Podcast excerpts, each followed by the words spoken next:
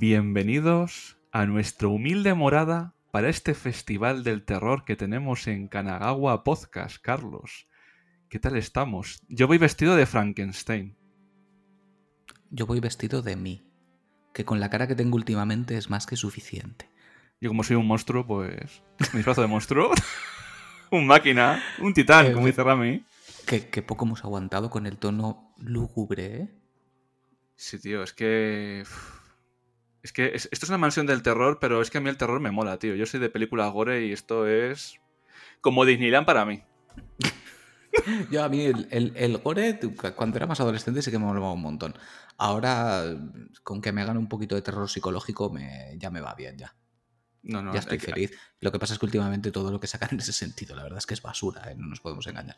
Pues fíjate que estábamos en, en Halloween y estábamos buscando películas de terror y me he dado cuenta que ya no están los grandes clásicos del slasher. O sea, tienes que andar rebuscando porque te metes en todas las plataformas y todos son exorcismos, fantasmas, monjas con sotana, curas y dices, joder, ¿qué pasa? O sea, ya no hay asesinos en serie o yo qué sé, o gente que muere en lagos o, o gente que te persigue con las manos, con manoplas de, de jeringuillas. ya está, ya está pasado, ya está pasado. Eso ya no, ya no viene a cuento. Pero bueno, hola a todos, querida audiencia. ¿Cómo estáis? ¿Estáis bien? Necesitamos una especial de Halloween, ¿verdad? Si no hay especial de Halloween no nos quedamos contentos. Sí, sí. Pero bueno, podéis pasar, podéis pasar. Y dejar algo de la felicidad que traéis con vosotros. Sí, sí, tío, sí, sí. Y tenemos aquí muchas almas perdidas, tenemos demasiadas almas perdidas. Yo espero que el programa no se vaya de las manos.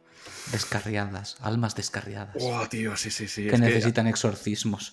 ha gustado muchísimo, tío, la iniciativa esta que tenemos de Halloween con los oyentes. Porque este es el especial de Halloween con oyentes. Las almas condenadas nos cuentan sus momentos más perturbadores. Y tan condenados, están todos metidos en el Telegram. Sí, sí, sí. Están condenadísimos. Madre mía. El otro día tuve con un cura y casi me excomulga en la vida real. No quiero saberlo. Es que se me puso chulo, tío. Y yo, se me puse yo más chulo todavía. Lo dicho, no quiero saberlo. Eh, por cierto, si queréis poder participar en este tipo de especiales, que cada vez vamos a ir haciendo más porque nos gusta un montón Sí, poder sí. colaborar con la audiencia y que, y que nos envíen sus cositas, ya sabéis, nos pedís el enlace para poder entrar en el grupo de Telegram y ya está. Muy fácil, muy sencillo y para toda la familia.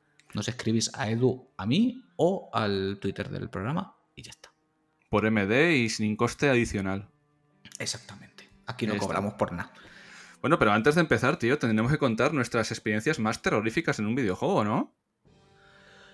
Uh, Uh, Pues fíjate que se lo hemos pedido a la gente y yo ni siquiera me lo he planteado conmigo mismo. Pues yo te lo he preguntado. Para pillar, como el profe. Mm, te voy a decir dos. Una muy típica y otra no tanto. La muy típica fue la primera vez que jugué a Silent Hill. El primero. No el, el 2. Creo que el 2 me dio... Me generó más tensión. Pero Sí. el primero es el que con el que te llevas el impacto, ¿no? Porque además es un juego que yo pillé como que no quiere la cosa, ¿sabes? Porque ya sabes cómo se vendía en aquel momento, como si fuera el Resident Evil de Hacendado. Sí. No supieron hacer precisamente bien la campaña publicitaria aquí, si es que hubo algún tipo de campaña publicitaria, pero se vendía como eso, ¿no? Y, y las cosas como son, incluso en su momento era un juego que se veía como feote, ¿sabes? Tú empezabas a jugar y decías, esto Sí, sí. Pues, pues tampoco, tampoco es Poco pulido, maravilla". sí. Exactamente, sí, sí, sí. Este, este hombre, en fin. Sí.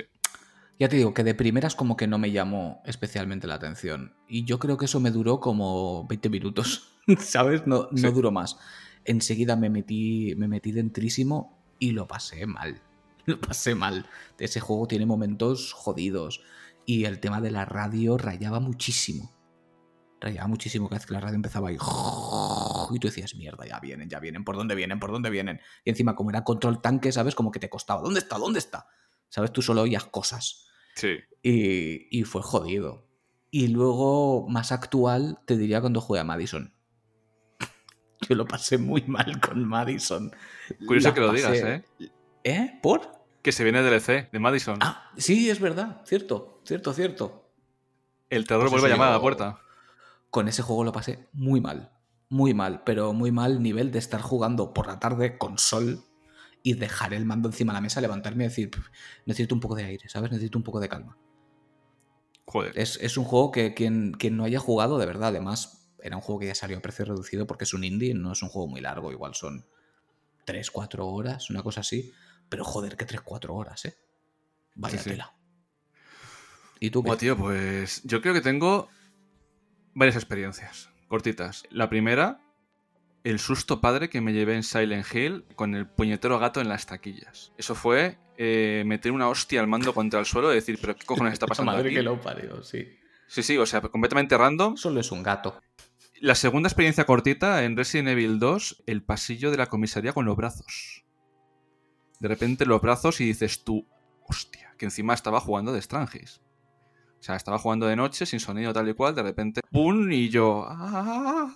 Y apagar, apagar la play. Ahora que dices eso, me ha recordado también como momento muy concreto en Resident Evil 2. Sí. Cuando lo jugué la primera vez, que sí que como ya había jugado al 1, el 2 como que la primera partida, el primer momento que lo encendí, me puse muy como en el, en el mood de jugarlo, ¿no? Sí. Bajar persianas, todo oscuro, tal, y, y ponerte lo más oscuro posible a jugar. Y recuerdo el momento en el que ya se entra en la comisaría, que ya vas tenso, ¿sabes? De todo lo que has ido esquivando parece que está todo calmado, ¿no? Con esta música de la comisaría que todo el que haya jugado seguro que tiene ahora mismo en la mente. Entras por tu puerta de tu izquierda, por la puerta de tu izquierda. Estás en la sala esta que parece como una sala de espera, ¿no? Tipo burocrático. Giras un panel de madera y en la ventana ves como pasa el líker. Sí. Que tú en ese momento no sabes lo que es y haces me cago en la puta. Y en el remake. Y sabes, y sabes que solo puedes seguir por ahí. Sí. Ya, ya, ya, ya, ya.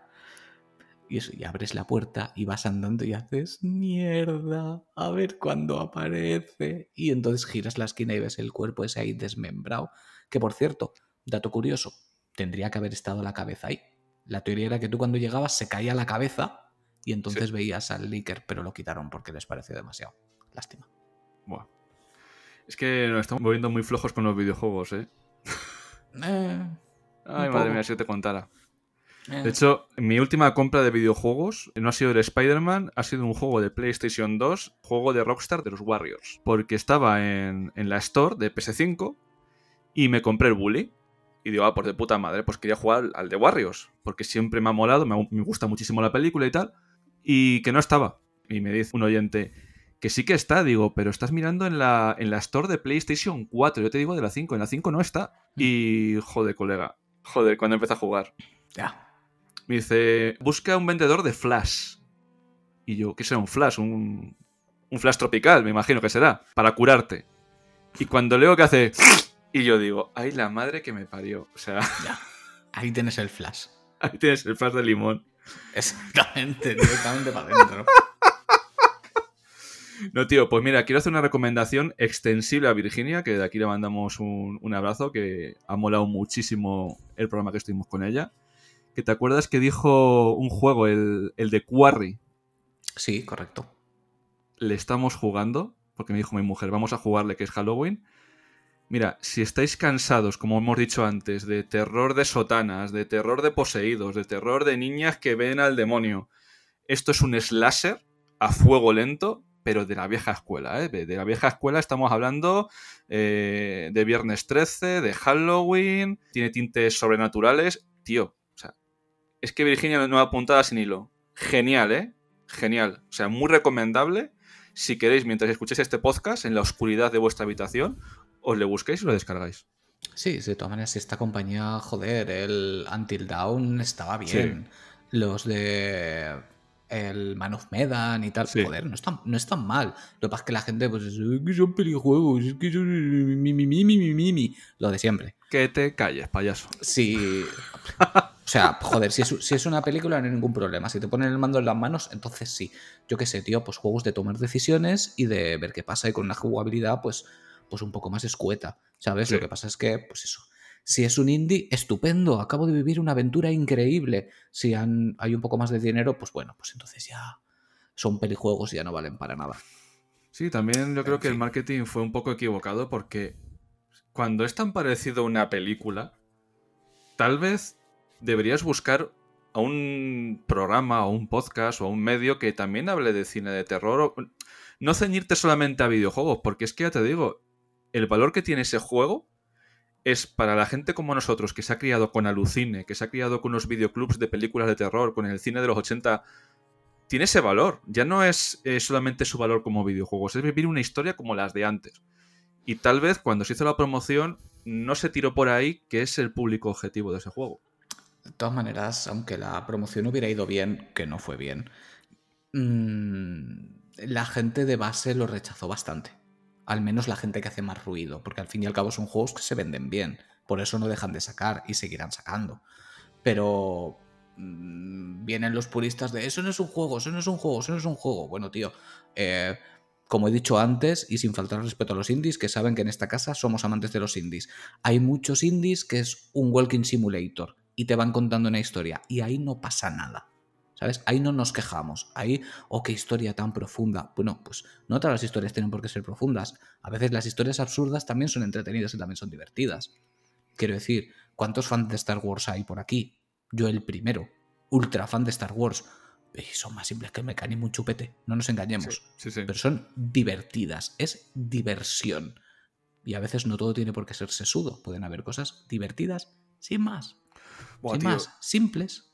De hecho, me preocupa. Me preocupa bastante que en este tipo de juegos de terror me estoy empezando a sentir identificado con el asesino y no con el adolescente, tío. He, madurado. Eh, sí, vamos cumpliendo años. Sí, tío, sí. Vamos cumpliendo años. Pero bueno, yo creo que deberíamos de empezar a meter audiencia, ¿verdad? Pues mira, nuestra primera alma condenada se llama Adrián y Adrián, te voy a matar porque me has mandado el audio fuera de fecha, pero como soy un, podcaster magnánimo, lo, hemos metido, pero me lo has mandado hoy, mamón. Dale, anda. Adrián, dentro audio. Hola, hola a todos los que escucháis el programa. Pues a ver, mi experiencia a lo mejor es un poco tenue, por llamarlo de alguna manera, pero sí que es una que recuerdo especialmente. Y fue siendo yo adolescente tirando a pequeñito, unos 11 o 12 años, y estaba jugando al Wolfenstein, si no me equivoco, al Return to Castle Wolfenstein. Y recuerdo que era de noche, era, además era un, un fin de semana que me habían dejado mis padres solo, estaba jugando por la noche, y había tormenta también. Y, justo en el inicio del, del, juego hay una especie de doctor que estaba haciendo experimentos, no sé qué historias, y justo va a usar la electricidad. Y en el momento, es que fue, parecía que estuviera su aposta, pero en el momento que sonó la, la electricidad en el suelo, se oyó un trueno en casa, pero como si hubiese caído justo encima de mí. Y, y, es una chorrada, porque en el momento dices, hostia, pues es una tontería. Pero yo me acojoné. O sea, me acojoné, eh, cerré el juego y luego me pasé el resto de, el resto del tiempo oyendo cosas raras por, por la casa toda la noche. Y nada, eso fue así un poquito la experiencia que más recuerdo yo de, asustarme, de asustarme físicamente y, a todos los niveles al estar jugando un juego. Y nada, pues un saludo a todos de nuevo y, a ver qué tal todos pasar por un Halloween. Tío, la experiencia de quedarte solo en casa y ponerte juegos de terror o ponerte películas de terror cuando no estaban tus padres cerca, que estaba toda la casa vacía a oscuras, o sea, eso es universal, ¿eh? Sí, sí, sí, sí, sí. Eso y es, jugártela mucho, es jugártela mucho. Sí, tío, sí. Porque te puede salir bien o puedes pasar una noche de mierda. Yo hay noches que he dormido con luz encendidas. A lo mejor si iban mis padres de vacaciones o si iban a casa de mis tíos o cualquier gilipollez. Claro, eh, qué mayor soy, qué valiente soy. Te ponías a jugar Resident Evil. Luego oías el silencio de la casa y, y decías tal. Que por cierto, nota. Em, joder, me he quedado. No, dato curioso. Dato curioso. Estando mi padre en el hospital, me intentaron robar en la casa y me tuve que levantar corriendo a, la puerta y casi me roban estando yo dentro, tío. Creo que me lo has contado. Creo que me lo habías contado. Sí, sí, sí, sí, sí. Que desde ese día tengo el oído, tío, que en cuanto oigo un ruido por ahí ya estoy de pies, así como los gatos, tío. Normal. Pero bueno, pues lo que le ha pasado a Adrián, pues sí, pues son, son cosas que pasan. Lo que no esperaba que el primero fuera con Wolfenstein, ¿sabes? Pero. Pero sí, hay veces que te llevas sustos de estos y ya está, y te amargó el día, y se acabó. Te puede dar miedo cualquier juego random, o sea, como descubriremos a continuación. Chavex nos manda un audio con su experiencia terrorífica. Dentro audio. Buenas tardes, Edu, buenas tardes, Carlos, gente del Telegram y a todos los oyentes. Bueno, vamos a colaborar aquí con el audio para, este especial de Halloween. Y nada, mi momento más terrorífico a los mandos de un videojuego, jugando un videojuego, viendo un videojuego, como queráis verlo, eh, es digno de, de Viernes 13, de Scream, de Sé lo que hiciste último grano, de cualquier peli de estas de terror que te persigue el malo de turno y te quiere descuartizar, pues más o menos igual. Y con una Mega Drive. Que diréis, contra una Mega Drive, si los juegos de Mega Drive no daban miedo ni nada. Pues nada, os comento. Entonces, pues cuando uno era chaval, 11, 12 años, por el año 95, 96, a mí me regalaron la Mega Drive eh, porque era la que todo el mundo tenía aquí en el barrio, todos los amigos. Entonces, por lo típico, te regalan la consola o pides la consola que tienen todos tus amigos para poder cambiar, cambiar los juegos, ¿no? Y nada, y yo cogí, y nada, pues me regalaron mis padres la Mega Drive con el Power Ranger. Robert estaba por ti, siempre Power Ranger. Y, y nada, tenía uno de los amigos que nos juntábamos, se llamaba Dani, que eh, siempre que eso nos decía, venga, venid a mi casa y jugamos ahí en mi consola, trae el juego y jugamos ahí entre todos. ¿Qué pasa? Que su padre no quería que este chaval llevara amigos allí a su casa a jugar, ¿vale? Pues nada, pues nosotros que nos íbamos para allá, con el juego de turno, bien sea Street Fighter o un FIFA, un Eternal Champion, el International Superstar Soccer Deluxe, que le metimos hora y hora. Eh, y nada, nosotros nos íbamos allá a jugar, juntábamos cuatro o cinco amigos y, nada, nosotros pues ahí echando la tarde. Eh, los padres tenían una tienda de, electrodomésticos aquí en el pueblo y cuando el padre venía, porque tenía una furgoneta de estas Citroën viejas que se escuchaba a la legua, cuando escuchábamos la furgoneta, mi colega, venga a esconderse todo el mundo, que viene mi padre, que no nos pille. Todo el mundo a esconderse, que si uno detrás del sillón, que si otro en el cuarto de baño, que si otro en un armario, debajo de la cama, donde podíamos. Y, y ahí escondidos y vamos cruzando dedos que el padre no nos pillara que más de una vez nos pilló. Y cada vez que el padre te pillaba, te caía la bronca, corre que te corre y demás, porque eso, era espectacular. Y estabas con el cuerpo en tensión, que es que parecía, tío, que venía, que venía Jason o venía Freddy Krueger a descuartizarte, ¿sabes? Y no nos pasó una vez ni dos, nos pasó muchas veces. Que ya cada vez que nos decía el colega este, vamos a mi casa, aquí a sufrir, vamos a sufrir. Eso sí que era jugar a los Souls antes de que existieran, ¿eh? Así que nada, esa es mi anécdota y nada, feliz Halloween para todo el mundo. Hasta luego. Qué grande, qué grande. Todos tenemos este tipo de historias, ¿eh? de cuando éramos críos y nos juntábamos para jugar en casa de colegas. ¿Ves? Es una cosa que seguro que las generaciones actuales, los que sean ahora más, más chiquillos, no van a acabar de vivir del todo, porque como juegan todos online, esa necesidad de juntarse todos en una casa ya no está. Ya es un. Eh, pues nos conectamos y jugamos y ya está. No sé. Yo echo mucho de, de menos el cooperativo de sillón. ¿Sabes? Sí, sí, sí. Porque es así, el cooperativo de sillón, tío. Yo qué sé, las partidas al GoldenEye con la pantalla a 4, ¿sabes? Que algunos hasta se escondían el mando para, para, que no vieran por dónde ibas. De hecho, había peña hasta que ponía cartones en la tele para que no se viera ese lateral de la pantalla. Sí, sí, sí. Y no, y no te pudieran pillar. Eso. Ah. El primer Nintendo Labo. Exactamente, el primer Nintendo Labo. Manualidades con cartón. Joder, es que esas quedadas para, para jugar es que son míticas. Yo me acuerdo de una que un cabrón de amigo nos iba a invitar a macarrones, íbamos a beber un botellón con macarrones y a jugar al, a Guitar Hero. Y luego cuando terminamos de... No sé si lo podré contar, pero bueno, si lo cuento igual, da igual. Cuando terminamos de, de cenar, nos dijo, oye, que al final tenéis que pagar 3 euros por cada plato de, macarrones. Y digo, pero, pero tú, tú, tú, estás oyendo lo que, lo que estás diciendo, chaval. Y nos piramos sin pagar, obviamente. Pero nos quería hacer pagar los putos macarrones, tío, después de jugar a Guitar Hero. Es que, es que además seguro que serían los típicos macarrones servidos con, un, con tomate solis por encima y a tomar por Sí, sí, sí, sí, sí. A lo pobre, a lo pobre, sin chorizo ni nada. Digo, eres un cabrón. Tío, lo sin chorizo ni nada. Maldito. ¿Dónde está la carne picada, cabrón? ¿Dónde está el queso tostadito? Si dices que invitas, invitas, tío. Echo de menos eso, tío. Echo de menos eso. El, quedar con un amigo, tío, los dos sentados en casa con una bolsa de, yo qué sé, de cualquier guarrada, ¿vale? De bollicaos, de fosquitos, de cañas, X, lo que sea. Y Coca-Cola o, o cacao lat o yo qué sé. Comida basura de mierda y echar toda la tarde a, algún videojuego que te guste. No sé, te echo de menos. Sí, sí. Y el padre que no te quiere en la casa y estás ahí en un movimiento de tensión. Eso también era un clásico, tío. Yo, por suerte, mis padres en ese sentido no tenían. No tenían pegas. ¿sabes? Mis padres eran un poco de esto de, mientras el niño esté en casa, ¿sabes? Sé que está bien, que haga lo que se haga los huevos. Sí, sí. Entonces yo en ese sentido nunca he tenido ningún problema. De hecho, normalmente mi casa era centro de reunión. Siempre solían venir a mi casa. Lo mejor, porque al final decías tú, ahora me voy a poner el pijama, adiós. Y te Claro, no, como, como mis padres no me ponían pegas y sí que habían padres, pues eso, pues que no les gustaban, pues que igual fueran muchos críos a su casa, ¿no? Cosa que también entiendo. Porque si quieren estar tranquilos porque están reventados de currar, pues tener a 10 niños haciendo el gilipollas, pues igual no es lo mejor. Em, aunque bueno, en mi caso siempre éramos poquitos, éramos tres, siempre nos juntábamos tres. Pero, pero eso, para mí era comodísimo, desde luego. Además, me acuerdo que muchas veces decían, "Ah, tal, antes de, antes de ir pasamos por el Mercadona y compramos comida. y yo decía, vale, pues a mí pillarme esto, esto y esto. Entonces ya me lo subían y cuando venían les daba el dinero que fuera de, de lo que hubiera costado y ya está. No tenía ni que bajar. Toma ya, el primer Just Eat. Exactamente, el primer testing. Tío, mira, Alundra me va a matar, me va a matar, porque no sabía que se llamaba Dani hasta que me ha mandado el audio. bueno, me acordaba. Madre mía, qué mala gente somos. Dentro, Alundra. Muy buenas, Carlos, Edu y audiencia de los amigos del podcast de Kanagawa.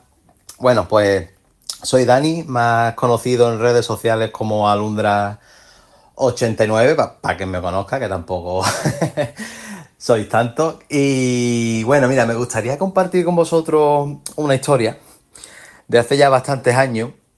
Era yo un pipiolo adolescente y yo con la que era mi pareja, en aquel entonces jugábamos mucho a, videojuegos, nos lo pasábamos juntos. A lo mejor uno eh, jugaba, el otro hacía de espectador y viceversa.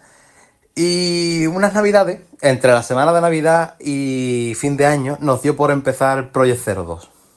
También conocido como Fatal Frame, pero aquí creo que en Europa, si no recuerdo mal, se llamaba Project Zero. Bueno, total, al lío. Entonces, eh, el día 30 de diciembre íbamos a ir a su casa y de camino, o sea, aparco la moto, porque yo tenía entonces una moto y demás, y veo en su ventana, ya había un tercero, y en el- la habitación donde tenía todos los adornos de Navidad, el árbol con las luces, esta de Navidad, de colores, pim pam, yo veo pasar una sombra. No sé, me- o me dio esa impresión. Y yo, Dios, se lo dije a ella, ¿no? Ella anda ya, no sé. Pero al rato ella también. Y dimos, coño, en casa no había nadie. Y todo esto diréis que yo eres un paranoico, ¿no? Pues que yo eres un cagueta. Pero es que se junta que esa habitación estaba entera forrada de corcho y la obra la hizo su abuelo, que por aquel entonces estaba fallecido. Y el día 24 de diciembre, una semana antes, una prima suya que tenía unos 5 años por aquel entonces y no conoció a su abuelo, vino de esa habitación al salón donde estábamos todos y dijo, "Mm, me acaba de decir el abuelo que me quede allí a jugar con él. Entonces, dice, hostia, tío, entre que estábamos jugando al Project que la niña soltó eso por la boca, que fue una cosa, que se quedó todo el mundo como diciendo, que yo, mm, ¿qué dices? Un silencio de unos 10 o 15 segundos, de unos 12 o 13 que éramos en aquel entonces cuando la niña dijo esa frase.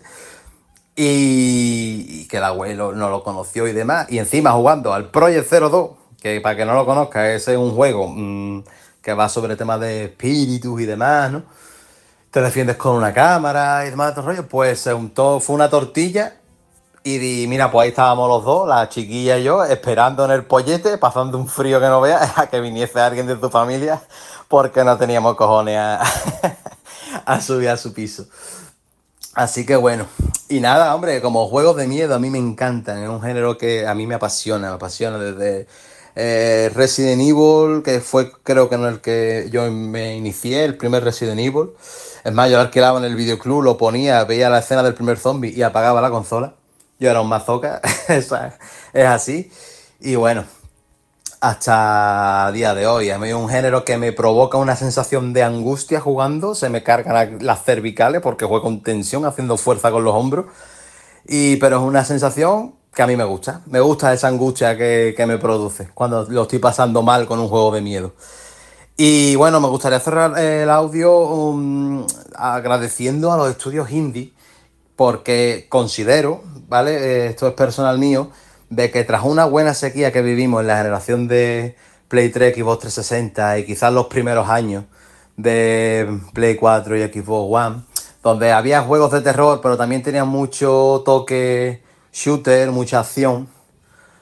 Eh, los indies yo creo que nos volvieron a traer esas sensaciones de juegos de terror, eh, que tú estás indefenso, que te escondes, que tienes que correr, que como te vea el, el malo, di adiós, venga, continúe porque game over. Así que nada, muchas gracias a, a los estudios indie que apuestan por el terror porque considero que han sido una fuente de inspiración para que grandes compañías nos vuelvan a, a traer eh, títulos de survival horror en cantidad y calidad. Venga, pues un abrazo y no vea qué pedazo de audio me ha quedado. Saludos. Buah. Me encanta el final. Jeje, saludos. Buah. Tío, o sea, No, me- me- todo me lo que dice eso. Alundra siempre es oro, tío. Alundra, hazte un podcast. Sí, sí, lo tenía que hacer. Yo he dicho, haz un podcast en el barco, tío. Contando la experiencia de la gente del barco.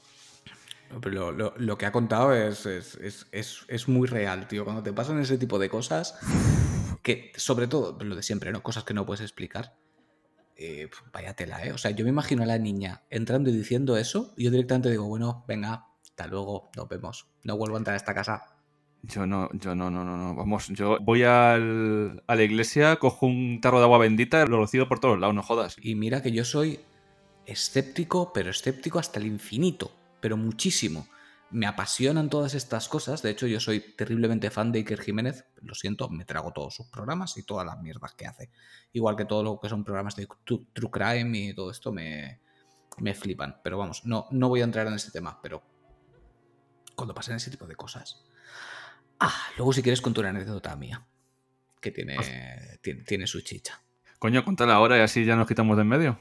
Así nos la quitamos de en medio, ¿sabes? Como si fuera basura. Carlos, que somos gente mayor y dentro de cinco audios no nos vamos a acordar. Ya, eso es cierto, eso es cierto. Venga, va. Venga, va. Eh, una noche tendría yo... Estaba en el instituto, así que debía tener unos 16, una cosa así, con, con mi amigo Luis, que además nos escucha. Un un beso desde aquí, Luis.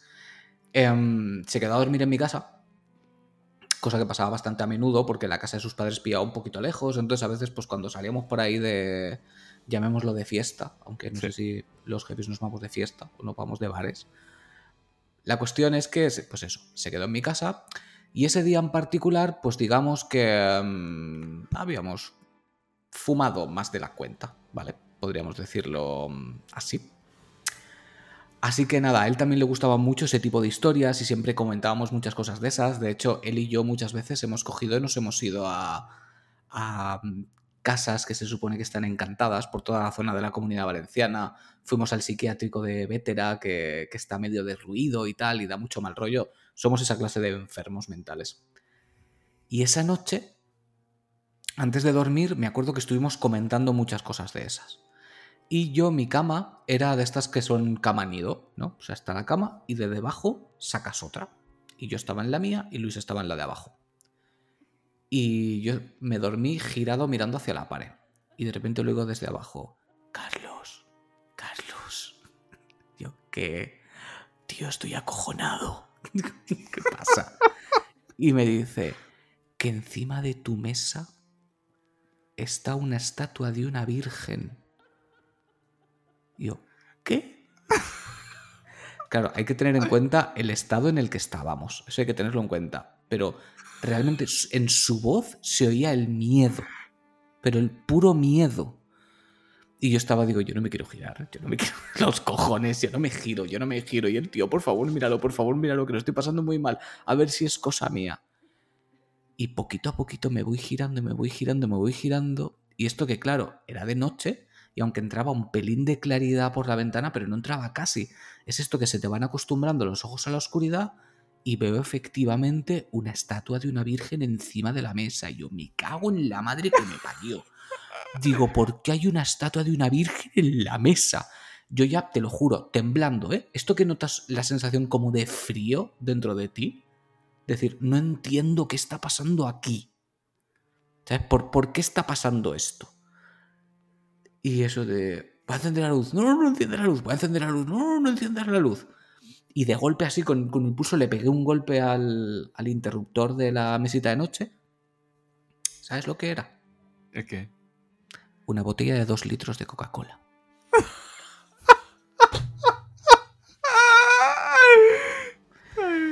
Si vieras la cara de imbéciles que se nos quedó, claro, nos empezamos a reír y fue como, vale, eh, tenemos que descansar, ¿vale? O sea, esto no, es, esto no es sano para nuestras mentes. Y nada, y así fue. Pero lo pasé muy mal, ¿eh? Pero genuinamente mal. Yo es que tengo cosas que no, no sé si podré contar o no, pero en una radio que teníamos, la gente empezó a hacer la Ouija. Entonces, eh, una chica que estaba allí, pues claro, pues estaba fumando la Ouija, nos echamos unas risas, tal y cual. Pues resulta que se quedaron encerrados dentro del sitio de grabación, ¿vale? No podían salir del estudio de grabación, el micro estaba puesto y cuando cogieron las grabaciones se oían otras voces en el, en el este. Maravilloso. Alguien haciendo la broma o tal. Yo nunca he jugado con la Ouija por cosas como estas, pero A mí me da mucho mal rollo. Yo no, tampoco Eh, lo he hecho. esas personas no volvieron a la radio, ¿eh? No, hombre, normal, yo tampoco volvía. De hecho, en esa radio donde pasaron cosas, lo usamos de local de ensayo porque uno de nosotros tenía las llaves del sitio. Porque la cambiaron de sitio, ¿vale? O sea, eran como las oficinas antiguas y la llevaron a otro lado. Pues te puedes creer que en pleno agosto entramos allí con los amplis y con los móviles y todo. La batería se descargó a los 5 minutos de estar allí, ¿eh? A los 5 minutos. Eh, los instrumentos iban mal, un frío que te cagas. Y, y nos tuvimos que ir porque de repente estábamos todos allí y portazos. Y estaba todo cerrado. Una oscuridad por el pasillo. Digo, mira, no sé si esto estará pasando o no. Pero no volvimos a eso. Pero yo por si acaso me piro. Sí, sí, tío, sí, sí, no, no jodas. O sea, estábamos todos acojonados, ¿eh? Y serían las 5 de la tarde, un pleno agosto que hacía sol por todos los lados. Increíble, increíble. Pues después de de estas confesiones, amigos del misterio, hablamos con David Loque Soul. Dentro audio. Hola, muy buenas chicos. A ver, me habéis pedido que os diga una experiencia terrorífica. Y la verdad, a lo mejor suena un poco a coña, pero la experiencia terrorífica que tuve yo una vez, pues, no, se va a no se me va a olvidar en la vida, es cuando estaba con los colegas jugando a Dark Souls por la noche, un fin de semana. Y donde vivía antes, escuché con los cascos, ¿eh? Escuché cómo se abría. Yo siempre jugaba en el comedor, pim pam. eh, mi mujer acostada, todo bien. Pues escuché cómo se abría la puerta del comedor. Y claro, la puerta del comedor la tengo, la tenía en la espalda. Tenía el sofá en mitad del comedor. Claro, me giré y vi como la puerta eh, a lo mejor fueron flipaciones mías, pero vamos, la sensación la tuve y para mí, vamos, la puerta se cerró. Vi como la, manedi- la, la manecilla se cerraba y la puerta, o sea, se bajaba y la puerta se cerraba sola. Y, y con las mismas, claro, me quité los cascos y digo, hostia, pues se ha levantado, se ha levantado esta y yo qué sé, ha venido a decirme algo y no me he enterado. Con las mismas, claro, me quito los cascos, escucho como, como pasos por el pasillo y digo, pues ya está, pues ha levantado. Me levanto del sofá, le digo a mis colegas que ahora vengo y en eso que, que claro, voy al cuarto y me la encuentro sobada, pero sobada, sobada, sobada, que la tengo que despertar y le tengo que decir, oye, eh, ¿has venido al comedor? "Eh, ¿Qué dices? "Eh, qué". Hostias, ¿qué acaba de pasar? ¿Qué acaba de pasar? Y nada, pues nada, con las mismas pillé, eh, cerré, cerré la, la sesión con los colegas, les dije, mira, me acaba de pasar esto, así que mm, me voy a mi cama, me voy a mi cama, me voy a, a tapar con la manta y mañana será otro día, sigo. Si no amanezco, ya sabéis lo que ha pasado. Bueno, pues la panza de reírse que se pegaron los colegas, pues fue monumental, pero yo tenía el corazón, eh, vamos, en, el puño, en la garganta, lo tenía, vamos, que estornudaba y lo sacaba. Esa es mi experiencia. Bueno, tengo varias, porque también con de pequeñico mis colegas jugaban al Resident Evil. Yo nunca he podido jugar Resident Evil. A mí me daba pánico Resident Evil. Yo cada vez que iba y estaban jugando es que me quedaba mirando a la pared porque es que era imposible. Y me hacía el machote. Hacía el machote cuando pasaban el mando, pero que va, que duraba. De lo que venía el primer zombie no, que no, movía ni, ni los joysticks. Y y no sé si dará tiempo o tiene que cortar Edu, pero bueno. Eh, en la segunda vuelta de que le pegué al Outlast, bueno, que le intenté pegar al Outlast, al Outlast 2, porque el 1 no me pareció para tanto, pero la segunda vuelta que le, le intenté pegar al Outlast, no pasé ni, ni una hora jugando. O sea, literalmente iba, como ya sabía lo que me venía, iba más cagado todavía. Porque no me acordaba bien en qué momento iba a saltar el susto. Y lo jugué de noche, con mi expareja al lado, porque le apetecía a ella ver cómo me asustaba. Jugué de noche y con cascos.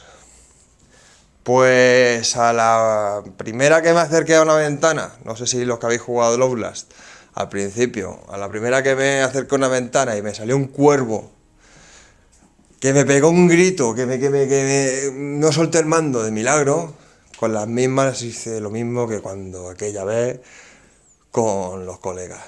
Me quité los cascos, quité, quité el juego, temblando, y me metí en el Final 15 que eso eran luces y colores, y ahí si te matan no es porque te vayan a pegar un susto.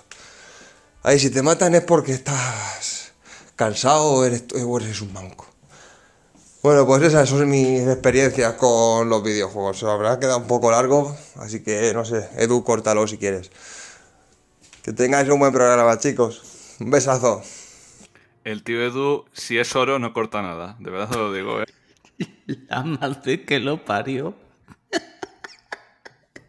Yo, en serio, yo pero que empieza a mover el picaporte y, no hay nadie, yo no salgo de la habitación. O sea, yo me atrinchero. Yo, pongo el sofá en la habitación. O sea. Tú pones el sofá contra la pared.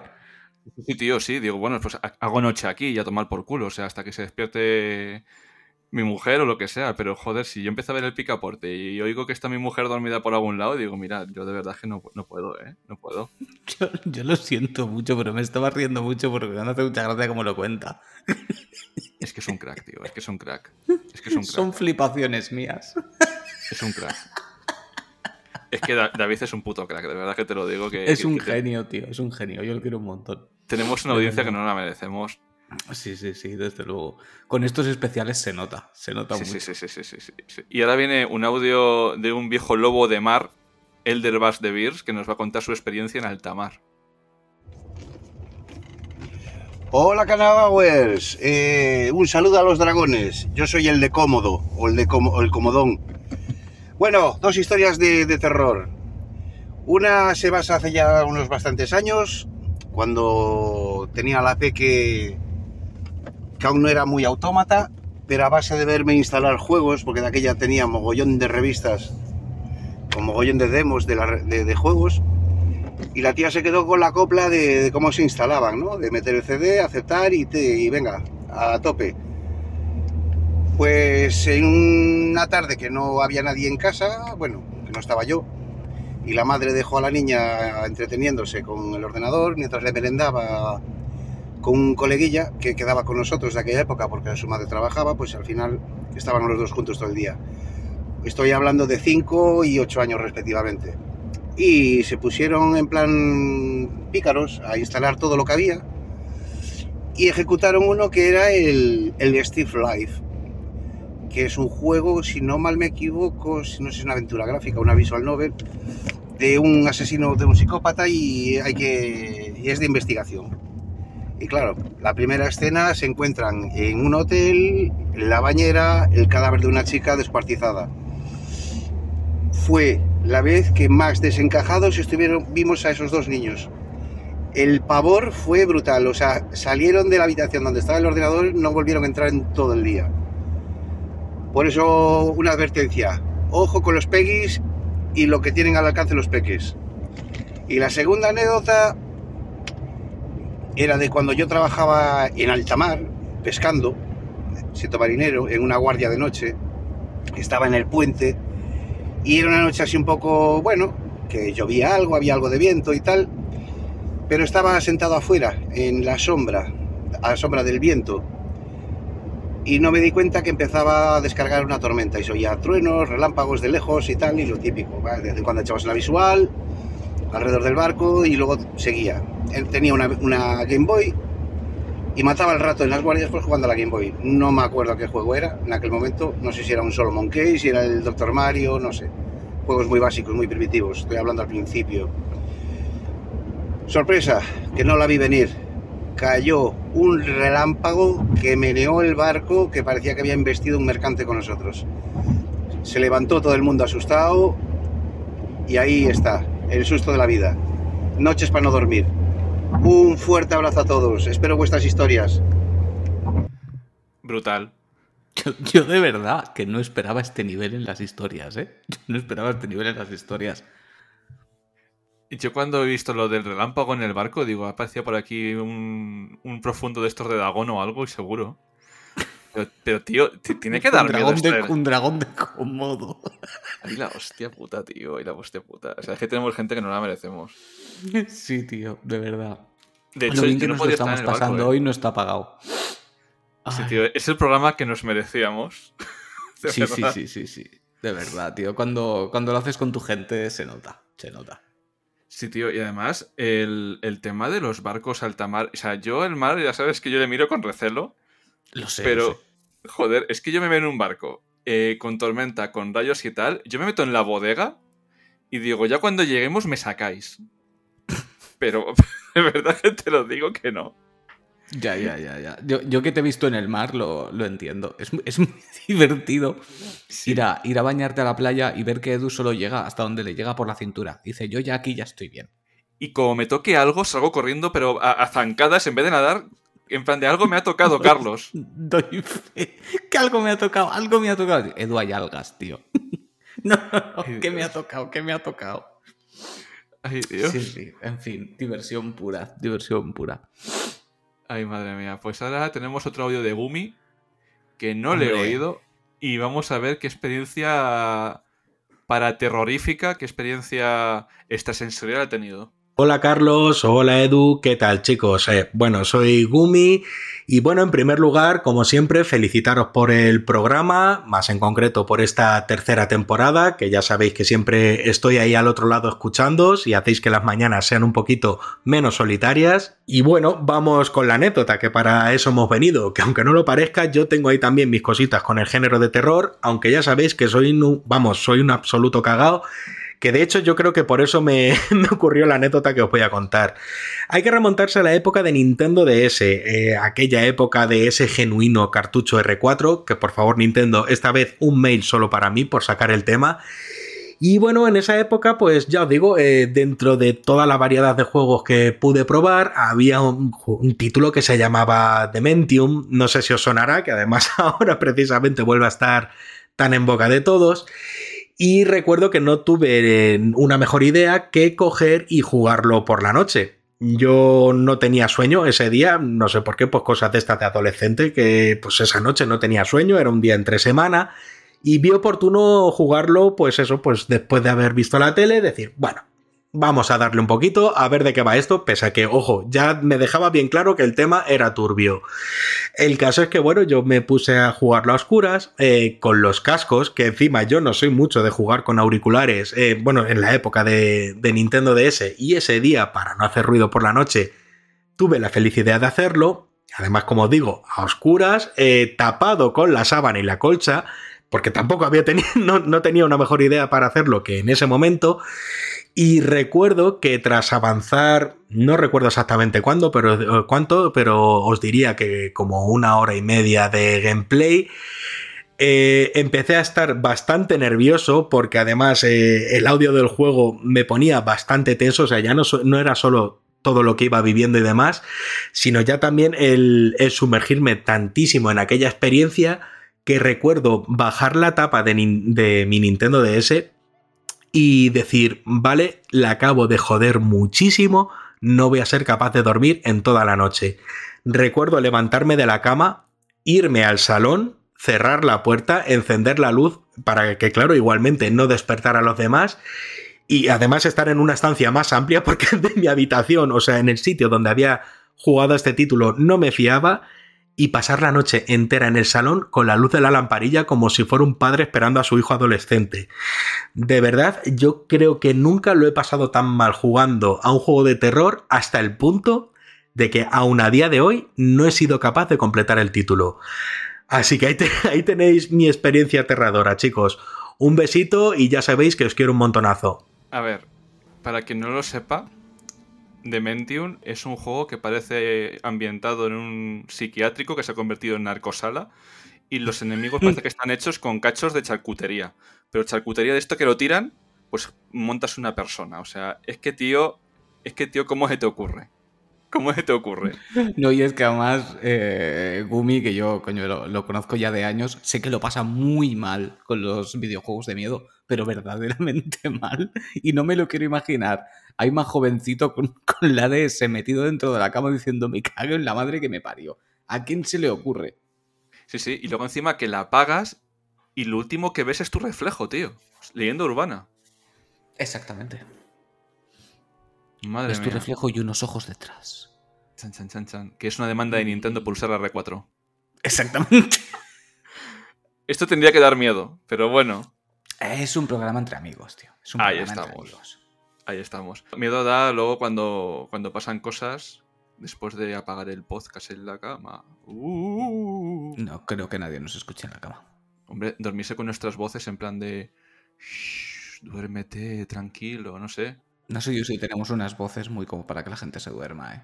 Aunque igual sí, ¿eh? Hay gente que le relaja. A mí me gusta cuando no tengo sueño ponerme un podcast en la cama con los auriculares hasta que me va entrando el sueñecito y entonces ya lo quito y me duermo. Yo tenía una, profesora de historia del arte que era, era magnífica, o sea, la tenía los lunes a primera hora y era como escuchar un podcast porque hablaba tan monocordemente que me mm. quedaba siempre dormidito hasta la siguiente clase.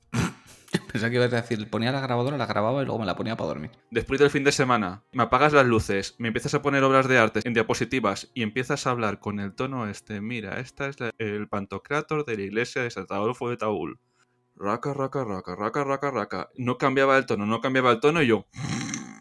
No podía, tío, no podía. Los auténticos artistas nacen en los bares. Ahí te has quedado.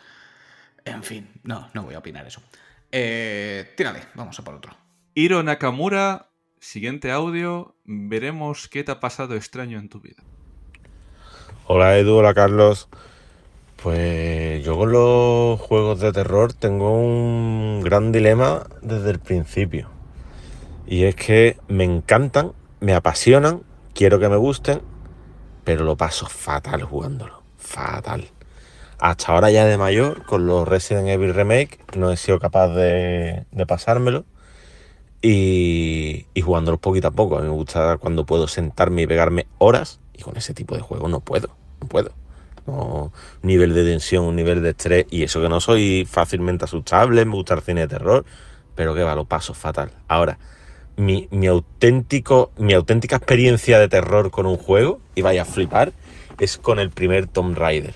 Que para, primera, mi primera PlayStation yo tuve muy poquitos juegos, muy poquitos, y uno de ellos me regalaron el PlayStation, el Tomb Raider 1 para PlayStation cuando salió en platino. Y yo tendría unos 8 o 9 años o 10 y, tengo un tío que tiene 12 años más que yo.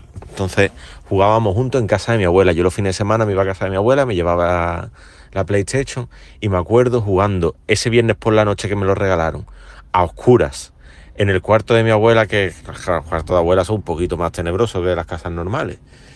Y ese momentazo, cuando salta el oso y cuando llegan los lobos, sobre todo el del oso, eh, en la poza, te, hablo de memoria de hace 25 años que puedo hacer de, eso. Seguramente cuando ahora saquen los remasters de los juegos clásicos y los juegues me parecerá una pamplina. Pero en ese momento, esos sustos, ese nivel de tensión, esa, e, ambientación, esa, esa música del Tomb Raider con esa ambientación, yo estaba flipando y totalmente acojonado. Joder, es que, a ver. Curioso, ¿eh? Curioso. No, no, no, pero sí, pero si había gente que se asustaba con Pueblo Lavanda de Pokémon, tío, o sea. No, y se suicidaban, ¿no? Con eso. No, no, yo, a ver, en serio, las casas de abuela había sitios que daban miedo, ¿eh? O sea, con los Ah, no, sí, crucifijos sí, ahí. sí. Sí, sí, sí. Hay casas de abuela de estas que entras y haces. Hostia. Lo que dices tú, crucifijos por todas partes, figuras de santos, cuadros de estos rancios que están ya casi de color marrón, eh, los tapetes estos tricotados por las mesitas. Sí, que hay algunas que dan mal rollo, sí. ¿Sabes qué me da más mal rollo que eso todavía? Las casas que tenían los curas para las convivencias, tío. Eso sí que acojonaba, tío. Yo, yo he dormido con un crucifijo de un Cristo que me estaba mirando fijamente, en plan de como te toques, te castigo. Pero gigante, ¿eh? Gigante. Y yo en una cama enana y una habitación con otras tres camas y un Cristo que era más alto que yo. Y digo, pero, pero ¿en serio? ¿En serio? Y luego había ratas por el suelo, porque luego cuando nos fuimos de allí resulta que le iban a derruir pues un par de días después. Porque ya le iban Ah, a tirar y dijeron, pues que duerma esta excursión de chicos. Digo, pues a tomar por culo. Muy seguro todo. Vamos a derruir esto, pero sí, ¿por qué no? Dormid aquí, niños. Una rata me robó un calcetín. Había ratas. Sí, tío, sí. Sí, sí. Cosas de curas, ya sabes. Sí, sí, sí, ¿qué me vas a contar? Pues mira, siguiente audio. Nuestro amigo Fran. Fran con F. Joder, tengo la boca sequísima, tío. Me está entrando hasta miedo y se me queda la boca seca, tío. Como esa sensación de algo viene a por mí, Bebe, hombre. como Lady bebe. de los, de los Me- de los Iron Maiden. Hidrátate, que, ya- que ya que sigues comiendo fatal, por lo menos bebe bien. Agua. Sí, tío. Es que me comí un kebab y estoy ahora que. O sea, me, me juras y me perjuras que te cuidas y te comes como 300 canelones y cenas kebab. Es que es para darte de guantazos. Pero Eso son sí que- canelones eh, eso sí que te tiene que dar miedo. que en cámara quedan más grandes que lo que eran. Eran, eran como, yo qué sé. Sí, sí, Eran chiquititos. como meñique. Sí, sí, sí. Ahí, ahí. Claro, claro, claro. Solo la puntita, como quien dice. Ya. Pues siguiente audio, Fran Kanagawa Halloween ha puesto aquí en el audio. Muy buenas compañeros, ¿qué tal? Pues haciendo referencia a experiencias terroríficas en referente a los videojuegos, tengo que empezar diciendo que yo no soy muy fan del género del, del survival horror, la verdad. Eh, pero en su momento sí que jugué de salida Resident Evil 2, me encantó el juego, pero con el juego que realmente me cagaba encima, yo creo que a mucha gente de, de mi generación le pasará, fue con, con el primer Silent Hill. Primer Silent Hill a mí me voló la cabeza, eso era algo totalmente nuevo. El tema del terror psicológico, al menos yo lo descubrí gracias a, a ese juego. Y era un juego en el que hubo momentos, recuerdo perfectamente, que, que no era capaz de seguir jugando, que me quedaba de noche jugando en casa, cuando la familia se acostaba, y, no era capaz. Y ya había momentos que o, por, o por los ruidos de, de la radio, o por las risitas de los niños que se escuchaban de fondo, o por el mero hecho de- de- del ángulo de la cámara, esos ángulos tan, tan retorcidos que, te- que había en alguna, en alguna zona del juego, no tenía narices de, de- de seguir jugando, tenía que, que dejar la consola, eh, irme a la cama y luego en la cama cualquier ruidito que escuchaba ya directamente tu cerebro inconscientemente lo relacionaba con, con un hierro retorciéndose, con esos sonidos oxidados del juego, con ese, esa dimensión paralela tan, tan, tan perturbadora ¿no? Pa- para, para la cabeza de, de un chaval de 15 años como me pilló a mí en ese momento. Y la verdad que, que pensándolo es lo que más me ha marcado a mí. Después del primer Silent Hill, es decir también que jugué Silent Hill 2, ese sí lo jugué y me flipó, me, encantó, pero no llegó al punto del primero. Y el 3 también, Silent Hill 3 también, pero tampoco llegó al punto de, esa primera experiencia con, la niebla y con, con esa historia tan, tan fascinante. Eh, recientemente, lo que más se me ha acercado a, esa experiencia es, yo creo que como muchos de nosotros también, la demo de PT. La demo de PT era una experiencia que mm, conseguir que un pasillo en forma de, de L, el mismo escenario tan reducido, repitiéndolo una y otra vez, y que consigan que un simple mensaje en la radio, el simple sonido de una puerta entornándose, una lámpara balanceándose que te cree esa, esa, esa intranquilidad, esa ansiedad, ese miedo por, por asomarte a, a, través de la esquina. Impresionante, vaya. Es más, esa demo yo nunca llegué a tenerla instalada en mi consola, pero sí la jugué en la, en la consola de mi hermano. Y incluso te digo que sin, sin tener que jugarlo. En el mero hecho de estar sentado viéndola, te ponía de los nervios. Una lástima que el proyecto al final se fuera al garete, pero bueno, yo creo que siempre tenemos la esperanza de que se retome en algún momento. Y simplemente eso, hace hincapié sobre todo en el tema del primer Silent Hill, que de verdad que es que ese juego creo que tanto a mí como a muchos de, mi generación nos marcó. Nos marcó ese tema del terror psicológico, de la niebla, de, de la paranoia, total, paranoia con mayúscula. Así que nada, muchísimas felicidades por el programa y un abrazo para todos. Siempre volvemos a los mismos juegos, tío. Yo creo que fue un impacto en nuestra infancia que nos dejó tocados para toda la vida.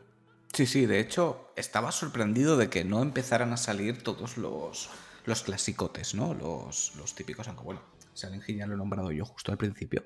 Pero me ha llamado la atención que se quede sobre todo con el primero. Lo normal suele ser el 2, las cosas Sí. como son. De hecho, mi favorito es el 2, aunque el impacto mayor me lo llevé con el primero. Pero sí, sí, sí, sí.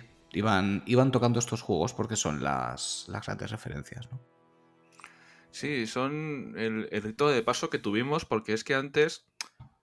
em, joder, yo es que creo que antes de Play, juegos de terror, terror, yo creo que no los encontramos. No, no, habían intentos, ¿no? Por así decirlo. Sí que quizá en PC tenías eh, alguna cosita más que estaba Sí. ahí, pues Alone in the Dark y, y todo esto. Y eh, alguna aventura gráfica, alguna cosita así. Pero generalmente ten en cuenta que además cuando sacaban algún juego, yo que sé, típico de las películas de Freddy, ¿no? O de Jason y cosas de Sí. estas, eran juegos cutrísimos en los que ibas tú matando gente. O sea, la idea no era que diera miedo. ¿Sabes? Es Era- que fueras tú el asesino. El Super ¿Sabes? Mario, en plan, con, con Freddy ahí matando bichos y saltando y cogiendo vidas. Y sí, o, o- o- o ir huyendo para que no te mataran, pero claro, tampoco podían generarte excesivo terror con, con ese pixel art y tampoco estaba en aquel momento un conocimiento tan profundo de lo que se puede llegar a hacer con todo eso. Ahora, pues, joder, la industria ha avanzado un huevo. Entonces, ahora quizás sí que puedes generar ese miedo con tan poco, pero en aquel momento no. Entonces, claro, cuando llegó generación de la primera PlayStation, hostia, salió cada cosa que además explotó el género. Quiero decir, la generación de, de los 128 bits es la de los RPG y los survival horror. Sí. Es así. Fueron los dos géneros que lo petaron de una forma exagerada. Tenías a capazos de ambas cosas. De hecho, acuérdate, sobre todo Capcom, los iba sacando como churros. Joder. Es que esa ¿Sabes? época dorada de Capcom no ha vuelto hasta hace poco, ¿eh? Claro, y tú survivals tenías a patadas. Pero a patadas los que quisieras. Y lo mismo, RPGs tenías a patadas, los que te diera la gana. Eso sí, luego ahí tenías que hacer tú tu criba, porque claro, co- como salían tantos, pues evidentemente todos no eran de la misma calidad, Sí. por supuesto. Oh, con el filtro de la nostalgia al final, pero en, el momento no. En el momento Ah, no, sí, claro, ahora hay, hay, hay basuras de aquella época que ahora se venden carísimas, porque claro, como se vendieron tan poquito porque no tuvieron ningún tipo de éxito, pues ahora son caros. Tío, yo es que me, me gusta hablar de juegos antiguos porque es que yo me acuerdo perfectamente de estar con colegas y decir, vaya morralla, y pasan veintipico años y, y ves gente haciendo vídeos enteros del juego, en plan, es que no se entendió por... Que no, que era morralla, que era morralla. Es como si dentro de 20 años te pones a hacer un vídeo del King Kong Sí, de sí, este que- año. A mí, me ha pasado de estar mirando un vídeo, como estás diciendo tú, exactamente lo mismo. Era morralla, era morraya. O sea, no, es- esto es una maravilla tal. No, no, no, era morralla. Lo que pasa es que te tienes que inventar lo que sea para que tu juego cueste pasta, tío. No me contes Sí, historias. Era sí. morralla, no lo quería nadie. No es ninguna joya oculta. El, el Clock Tower... No, no, no. El Nightmare Clock- Creatures. digo, digo, Clock Tower estaba bien. No, no, Nightmare, Nightmare Creatures Sí, el Nightmare Creatures, sí. estaba bien, ¿vale? Pero siempre estaba en el videoclub porque nadie lo alquilaba. Yo, de hecho, le alquilé eh, por el mero hecho de que no había nada más, ¿sabes? O sea, Me parece un juego completamente del montón. y es más. que es un juego del montón, pero yo estoy viendo gente que dice, no, es que tal, es que igual, es que fue un incomprendido. Digo, ¿incomprendido por qué? ¿Por qué? Dímelo. Explíquemelo bien.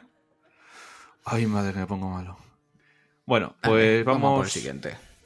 Un gran oyente, un gran amigo, es la persona en la que más confío después de ti, porque es la que me pone los pesos encima del hombro. Hombre, Nacho. El día que diga hasta aquí, me tira los pesos encima y me deja ahí muerto en la.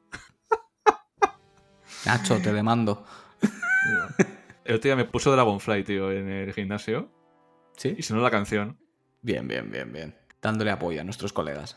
Sí, sí, sí, sí, sí. Nachete, para adentro. Muy buenas gente, aquí Nacho al habla, eh, o DAPA o Alone with the Game, no sé cómo me conoceréis más. Eh, y es que, bueno, eh, como comentasteis por el grupo de Telegram, que por cierto, quien no esté, ya podéis ir uniéndonos, es una comunidad de puta madre, eh, queríais conocer eh, un poquito cuáles han sido nuestras peores experiencias jugando a juegos de terror.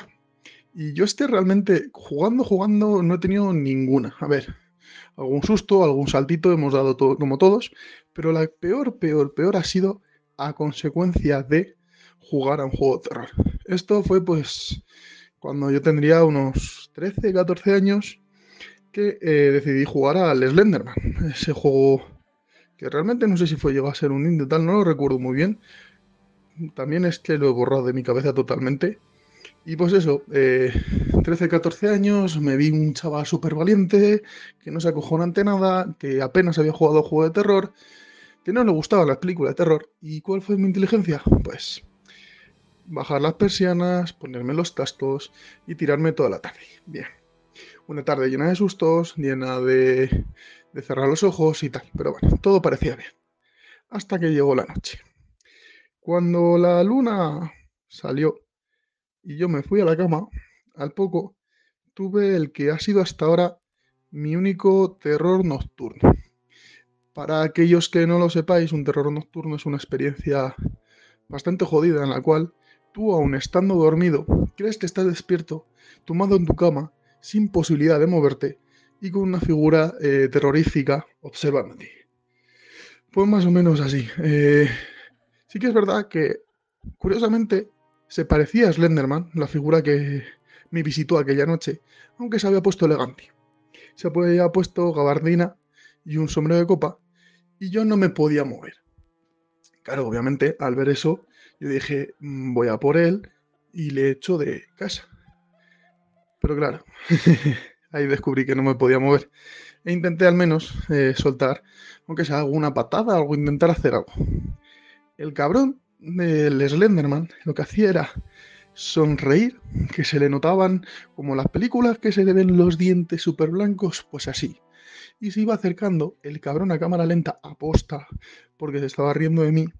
Y claro, eh, yo intentando hacer todo lo posible para moverme, o al menos soltarle una, ya digo, una patada, un puñetazo, lo que fuese.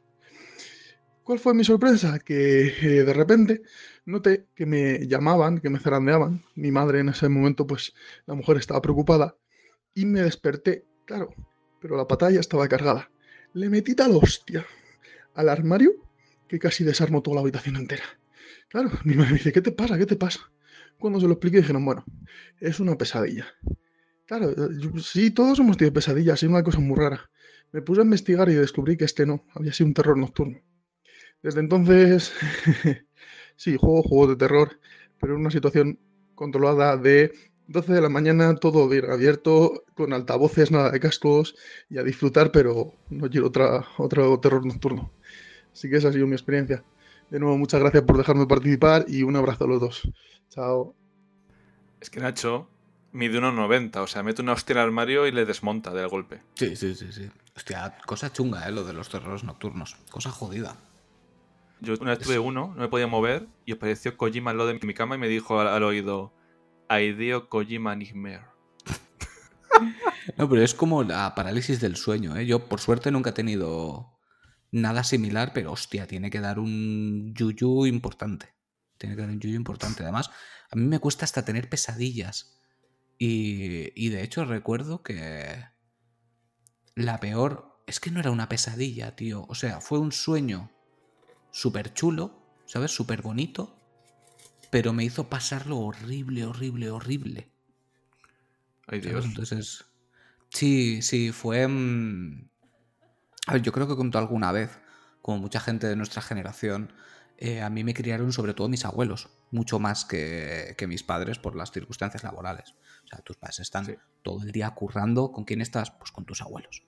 Y, y yo, mis abuelos paternos, los que eran de, de Barcelona, eh, pues estaban siempre conmigo, ¿vale? Hasta cierto punto, durante los primeros 9, 10 años de mi vida, mi abuela fue más mi madre que mi propia madre. Por, por falta de tiempo, ¿eh? No de amor, entendámonos bien. Sí, sí. Y, y, yo estaba muy, muy, muy unido a ella, pero muchísimo, muchísimo, muchísimo. y, y bueno, pues con, con, los años, pues como todos, pues la, la mujer falleció. Tendría yo veintipocos. Veintipocos. No, no me acuerdo exactamente cuánto, pero, pero por ahí. Y como un año después o así de que ella muriera, cosa que llevé muy mal, por cierto, porque en un, en un caso así de tanto de tonto apego yo sentí como si se hubiera muerto mi madre. Eh, soñé con ella, pero un sueño bonito, ¿eh? O sea, no, no, no pasaba nada, no, ni siquiera me acuerdo exactamente qué era lo que sucedía en el sueño. No me acuerdo si me estaba haciendo la cena o era una cosa así cotidiana. Pero pasó una cosa muy curiosa y es que sentí su olor. No sé si os pasa que hay sí, determinadas sí, sí. personas, determinadas casas que huelen de una forma muy concreta y yo lo olí. Lo olí, o sea, lo tenía en la nariz y yo me desperté de golpe como si fuera una pesadilla, literalmente me incorporé en la cama porque además me acuerdo que estaba durmiendo con, con una expareja mía. Y pegué un salto. Y me desperté todavía teniendo el olor en la nariz. O sea, lo notaba perfectamente. Y me puse a llorar como un loco. Pero no, sí, sí. de estos lloros con ansiedad, ¿sabes? Que te ahogas. Claro, la, la, la, pobre se despertó y flipó. Porque, claro, de repente se despierta del susto de que yo haya saltado de la cama y me pongo a llorar como un loco. Pero de las veces que más fuerte he llorado nunca. Y ya te digo, no fue un sueño malo en ningún sentido, era un sueño bonito. Pero entre lo que la echaba de menos, el olor que lo sentí tan profundo, eh, hostia, es complicado. Es complicado. Pues, Hacía mucho que no me acordaba que... de esto, ¿eh? no sé por qué me ha venido a la cabeza. Pues por la gente del programa, tío, porque al final te desbloquean cosas que dices tú, joder. Sí, sí. Y te hacen acordarte de cosas. Trofeo, trofeo desbloqueado. Sí. A mí lo que me pasa es, yo no tengo terrores nocturnos, pero la ansiedad, que durante a lo mejor el día me la suda, me pega cuando duermo. Mm, cuando duermo, relajas. me relajo y me despierto y alguna vez que me he despertado digo, no sé si me está pegando un infarto o me está dando un ataque de ansiedad. Y de hecho, mm. eh, una vez acabé en urgencias porque no sabía si tenía una arritmia cardíaca. Mm. Cuando tu cuerpo se relaja tanto, al final es cuando pasan estas cosas de parálisis del sueño, mm, sueños de estos hiperrealistas, porque me pasó una con mi padre igual. O sea, yo un día estaba hablando con él en el salón, te despiertas y te quedas con una sensación de vacío que dices, pero si estaba hablando con él hace dos minutos. Sí. Tío, no sé. Es una cosa que... ¿A ti nunca te ha pasado que estás como dormido y notas que tienes un libro encima de la cama o algo encima de la cama que lo puedes tocar y tal, pero que estás como dormido pero despierto y luego como que se desvanece, tío. Sí, sí, sí, sí, claro que me ha pasado. Y también además quiero hacer hincapié en lo que has dicho tú ahora.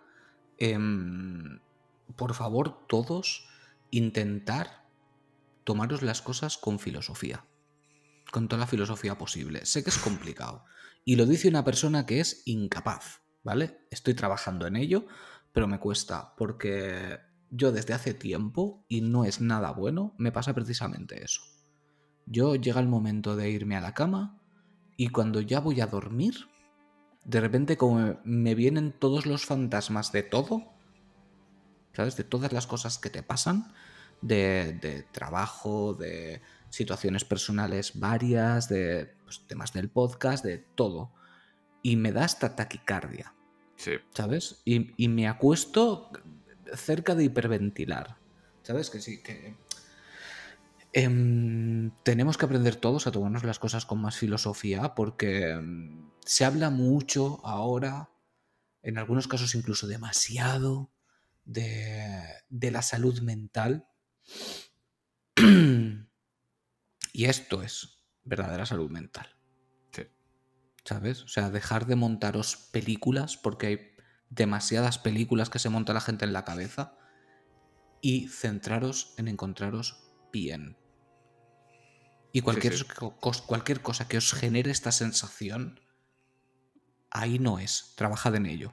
Y de hecho, yo lo digo que, que estoy muy pasota de todo, pero es que al final es un método de autodefensa, en plan de si tú ves que ciertas Mm. eh, sensaciones te producen ansiedad o ciertas situaciones te producen ansiedad, tampoco es huir de ellas, pero tampoco es darlas eh, mayor importancia.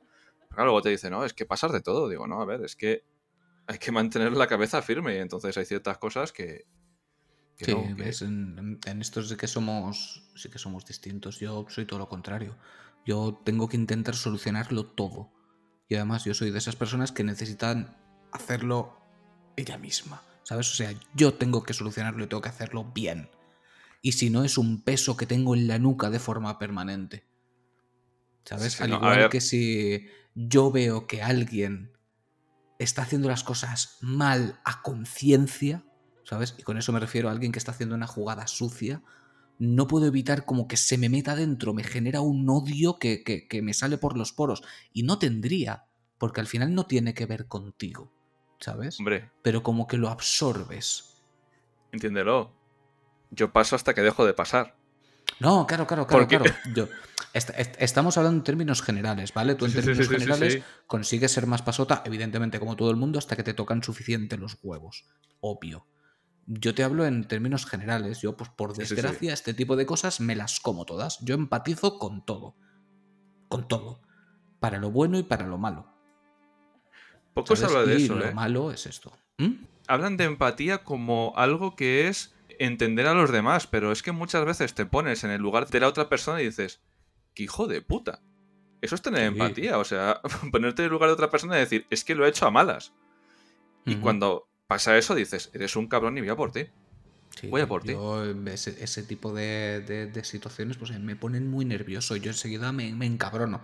Cuando veo que hay gente que está haciendo las cosas a malas, ¿sabes? Me encabrono. Lo que pasa es que hay en ciertas cosas pues, en las que no te puedes meter porque no va contigo, ¿sabes? Aunque lo estés viendo.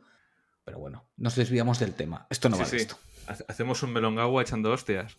Siguiente audio, Rafa Maestre nos manda su experiencia más terrorífica. Hola Edu, hola Carlos. Primero de todo, daros las gracias por hacernos partícipe a todos de este podcast vuestro y darnos la oportunidad de, de salir en, en vuestros programas. Y respecto a lo que pedís de Survival Horror, pues yo soy bastante clásico en eso. Empecé como mucho con el primer Resident Evil, que realmente no me daba miedo. Este lo que te daba sustos. Es decir, te pegaba sustos, te acojonabas, te reías un rato y seguías para adelante. El que verdaderamente me dio miedo, miedo, miedo por primera vez fue el primer Silent Hill. Este juego sí que me acuerdo que jugábamos mi hermano y yo y lo poníamos media hora, no creo que aguantáramos ni media hora. Jugábamos y cuando ya no podíamos más de la tensión lo quitábamos y recuerdo que nos poníamos el Hércules. El Hércules de la Play 1, un juego colorido, animado, que nos hiciera olvidar la pesadilla de- del juego anterior. Y aunque el 2 es mi favorito, el que más miedo me da es el primero. Y bueno, no me voy a extender mucho. Querría recomendar un survival del que se habla muy poco también, de la Play 2. eh, el Extermination, que salió en castellano y, lo distribuyó Sony. Y es un juego que a mí me flipó en su día, original, te infectas, eh, es difícil. Eh, no sé si lo habéis probado. Ahora mismo no, no recuerdo exactamente bien la historia, pero, pero recuerdo que el juego me encantó. Y, y está barato todavía, simplemente por, porque lo tengáis en cuenta. No sé si, si lo habéis tocado. Bueno, ya no me enrollo más. Eh, gracias por todo, como he dicho antes. Pues bueno, ha vuelto Silent Hill. Sí, es que todos estamos volviendo a Silent Hill. Todos estamos volviendo a Silent Hill. Normal. Que es muy curioso. ¿Sabes? O sea, todo el mundo dice, Resident Evil, los zombies, Resident Evil, Resident Evil. Está saliendo poquísimo, tío. Es que todo el mundo está volviendo a Silent Hill. Todo el mundo. A ver, es que hay que tener en cuenta que mm, Resident Evil tampoco sí, es un survival, ¿vale? Pero es que era de, de- de sustos al final.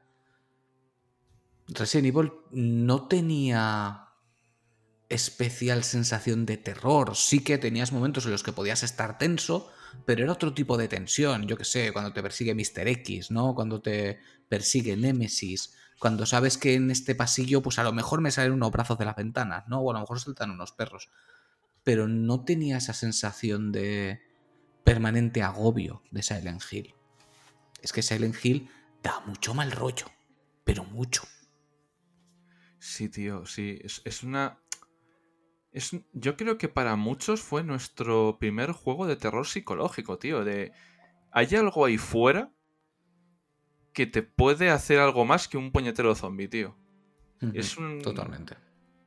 No sé, tío. Es, es, una, es, es una sensación, es una movida. O sea, es que Silent Hill es una saga que ha entendido muy bien el terror. Siempre estamos hablando del primero Sí, y del por- segundo, pero en general. Sí, porque además lo que te acaba dando realmente miedo de todo eso es la relación entre las personas y cómo son las personas. Sí. ¿Sabes? Ese es, ese es el verdadero miedo de, de Silent Hill. Porque al final lo peor que existe somos nosotros. Sí. Que al final es la moraleja y al final. Yo esto lo, lo llevo mucho al, al brujo. Al, dirás tú qué tiene que ver el brujo. El brujo, al final, los mayores monstruos que se encuentra son las, las personas, son los humanos. Al final, eh, un grifo tiene su forma de cazar, eh, tiene su modo superandi, pero donde se ve el auténtico mal, el auténtico mm, vacío moral y todo, es en, en los humanos, tío. Y aquí igual, aquí igual. Es, es un gran juego, tío. Es un, es un gran juego y a veces Sí, mucho sí, se sí, ve eh, opacado por el segundo, pero es que el primero. Joder. Mm. Está genial, tío. Está genial. De hecho, estoy como dudando. Porque creo que no está en ninguna plataforma, ¿no? Para jugar. Eh, hostia, pues ahí me pillas. Creo que no. Es que creo que no. El segundo va a ser el remake, pero el primero no. Se- sería para echarle un ojo, pero creo que no. A ver si aprovechan a hacer una edición de estas de. Aunque, aunque sea un port malo, pero por lo menos que pueda jugarlo un poquito de nuevo. Sí, sí, no. A ver si se marcan un Metal Gear Collection, ¿no? Sí. Pues con ese deseo. Siguiente audio de Robert. Joder, macho, tienes unos nombres. Robert. Roberto. Ro- Joder. Es que son palabras extranjeras. Madre que te parió. Tendría que tenerlos apuntados yo, cabronazo. Si es que están apuntados, pero que me estoy quedando ciego, tío. Si estoy- me estoy quedando sordo, ciego y tartamudo, como la Da esa- igual, tú esa que- dale, dale. tira. Roberto, Roberto Lun. Hola, ¿qué tal a todos? Eh, bueno, nada, aquí me he animado a mandar yo un audio, no, no esperéis gran cosa. Lo primero, dar las gracias a, a Edu Carlos por, pues no sé, pues, pues un poco por el tiempo que se han tomado en, se han podido tomar en reunirnos a los audios a todos. Esto tendrá que llevar un trabajazo importante que yo no me quiero ni imaginar, ya tengo bastante con mi vida como para meterte en estos regionales, pero ellos dos son unos cracks. Eh, en estos momentos tengo más vergüenza que miedo, pero bueno, porque nunca he mandado un audio un podcast. Como mucho le he mandado al grupo de Telegram y debería ser lo mismo, pero por lo que sea, mm, no es lo mismo. Así que, oye, de verdad, eh, ya solamente por esto, el mérito que tenéis de poneros ahí un micrófono, ¿eh? hay que ponerse. A ver, yo realmente con juegos de terror, yo lo peor, la peor situación que yo he vivido no ha sido solamente, o sea, no ha sido en sí de, propio terror, sino eh, porque, bueno, contaros que para empezar yo un juego de terror, el problema que tengo, entre comillas, es que a mí me da dos, tres sustos la primera vez. O sea, quiero decir, me da un susto, me da un segundo susto y un tercero. Cuando me meto en un juego, siempre intento no entrar sin enterarme de nada, en absoluto, no sé de qué va. Hombre, sé que puede ir de miedo, o sé que puede ser no de miedo, o sé que puede ser un hack and slash, o lo que sea, ¿no? Pero quiero decir que no, no me meto en el lore, no me meto en si es bueno o malo, aunque puedas leer algo por ahí, aunque sea de refilón. Eh, y una vez ya que me meto, pues en los juegos de terror lo que me suele pasar es que me llevo un susto, me llevo dos, me llevo tres, pero ya el cuarto no, porque ya le he cogido la dinámica. Y no me he encontrado ningún juego que me haya variado tanto la situación como de, uy, qué susto me acabo de dar. ¿No? Eh, una cabeza que te sale por un lado, una mano ahí súper de garra que te agarra el marco de la puerta, pero enorme, que dice, mira, esa la daba yo un trapo que se venga a mi casa a limpiar el polvo que acabaría antes que yo. Y llega un punto que, bueno, el juego avanza, avanza, avanza. Alguna sorpresa puedes tener, insisto, pero vamos, que ya no es el miedo, no sé, que estaré un poco en estado comatoso a nivel interior porque no, no soy capaz de vivirlo mucho más, eh, más, más- mucho más allá, ¿no? Es decir, pues bueno, uff, que acaba el juego, qué terror me da. Pero di con uno que, joder, qué mal lo he pasado y que yo os puedo recomendar al que no lo haya jugado y el que haya jugado sabrá lo que le digo, aunque luego cada uno lo vimos de una forma, pero bueno, en mi caso yo siempre me tenido por una persona poco asquerosa en el sentido de no me impresiona ver ciertas imágenes, la casquería no me, no me da, me dan asco muy poquitas cosas, pero muy, muy, muy poquitas cosas en el mundo, ¿no? Y mucho menos que me consigan estremecer. Pues ese juego, Marta is Dead, en español Marta está muerta, ¿eh? pues lo consiguió. El, el juego básicamente te mete en una, casa italiana ambientada en la Segunda Guerra Mundial, ahí en la campiña toscana, que no sé si estará en la campiña toscana, pero queda muy bien. Siempre todas las casas están en la campiña toscana. Y son todas muy bonitas, ¿eh? con sus vinitos, ¿no? con su bodeguita y tal. Eh, consigue, eh, lo, que, lo que consiguió es eh, tener una sensación constante de va a pasar algo, pero que no acababa de pasar, y eso ya de por sí ya es meritorio, pero el juego de primeras te pregunta si tú quieres ver cosas explícitas o no. Bueno, eso ya yo lo he visto en muchos sitios, pero nunca, bueno, vale, lo aceptas y ya está, es que no. El juego te pone una situación que lo que me pasó fue lo que no me había pasado nunca en la vida, y es que tuve que apagarlo, y levantarme y a ver la ventana que me dé el aire. Me revolvió tanto el estómago, me, me, sentó tan mal, tan mal, tan mal. O sea, es que la, la, visión desencarnada de lo que te presenta ese juego, que no te lo esperas para nada en absoluto, yo por lo menos no me lo esperaba, para mí fue un flash. Me revolvió muchísimo el estómago, pero muchísimo. De hecho, no pude continuar el juego ese día tuve que retomarlo en otro momento. La suerte que tuve es que luego al final, bueno, pude recuperarlo, como apagué la Play, estaba jugando la PlayStation 4, lo dejé en stand-by y al final lo que conseguí es que, bueno, cuando la volví a encender para apagarla en condiciones, ya no me preocupé, digo, bueno, pues ya que sea lo que Dios quiere, empezaré donde me diga el juego. Justo retomó en la, pues, en la, en la situación en la que tú tenías que hacer eso, ¿no? No es una situación que tú puedas elegir hacer o no hacer, pero qué asco, qué asco, de verdad, compañeros, qué asco que me dio. Entonces, si queréis pasar un jabulín estupendo y no habéis jugado ese juego y tenéis estómago como para, pues eso, para comer cosas que una, cama, una cabra podría vomitar, que yo creo que va más allá la cosa, meteros con ese juego porque es tremendo. Y esa es la mayor experiencia que yo he tenido en cuestión de que se me ha quedado marcado. Y esto me lleva a hacer la siguiente reflexión. Los videojuegos son arte, son arte. eso es algo indiscutible. Y que tenemos una suerte muy grande de poder disfrutarlo y poder, poder vivirlo todos los días y poderlo, poder estar allí con ello y poder desarrollarlo. O sea, yo creo que estamos viviendo una época maravillosa y que nos ha tocado vivir una época maravillosa y que dure mucho tiempo. Y nada más, compañeros, que pues nada, otra vez gracias Edu por la, y Carlos por la, pues eso, por aguantarnos, por darnos la oportunidad de hablar y, y ya está, y un saludo. Y bueno, ya último ya, que si alguien no se ha animado a hacer esto y lo quiere hacer para la próxima vez, que lo haga, porque mira, ya yo he acabado y no ha sido tan malo. Un abrazo, cuidado gente, hasta luego.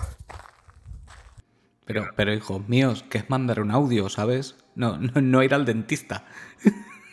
No, hay mucha gente que no lo ha mandado porque, porque me decía, es que no puedo aportar nada. Digo, si es que estáis viendo que todos aportáis. Todo el mundo puede aportar algo. Todo el mundo. Todo el mundo. De hecho, si nosotros podemos aportar algo, puede cualquiera. Así de fácil. Nosotros somos miembros útiles de la sociedad que aportan al sistema. Sí, sí. sí, sí. Eh, interesante, me ha gustado que nombrara Marta is Dead, porque creo que además sea a qué escena en concreto se refiere. Me imagino a qué escena se refiere. Ya lo comentaremos de todas formas. Pero es un, es un juegazo, ¿eh? A mí me flipó. A mí me flipó. Me, me supo muy mal que se quedara como un poco en el aire, ¿no? Por la polémica que hubo en su momento con la censura y tal, que al final no se censuró. Simplemente hay algunas cosas que en el juego original tú puedes hacer activamente y en la versión que salió aquí, pues es una cinemática, ¿vale? No lo haces tú, lo hace el juego solo. Ya está. Pero es un juego muy, muy, muy interesante y que te sorprende, ¿eh? Te sorprende. A mí me pilló eh, relativamente desprevenido el final. Ya conforme va avanzando te, te vas oliendo cositas, ¿no? Pero yo la verdad es que es un juego que a todo el mundo que le gusten los juegos de miedo se lo recomendaría porque es muy, muy chulo. Y la ambientación es buenísima, buenísima. A todo el mundo no, Carlos. A Bruce Wayne no. A Bruce, Wayne, no. Claro. Pobre Bruce Wayne. cierto, sí, pero muchas veces em, nos tomamos muy a broma los juegos de terror porque ha habido muchos oyentes que dicen, yo las películas de terror las aguanto muy bien, pero los juegos me cuestan. Claro, es que tú, parece una tontería, pero con el mando estás conectado a la historia. Claro, no es como estás viviendo tú, tú estás ahí.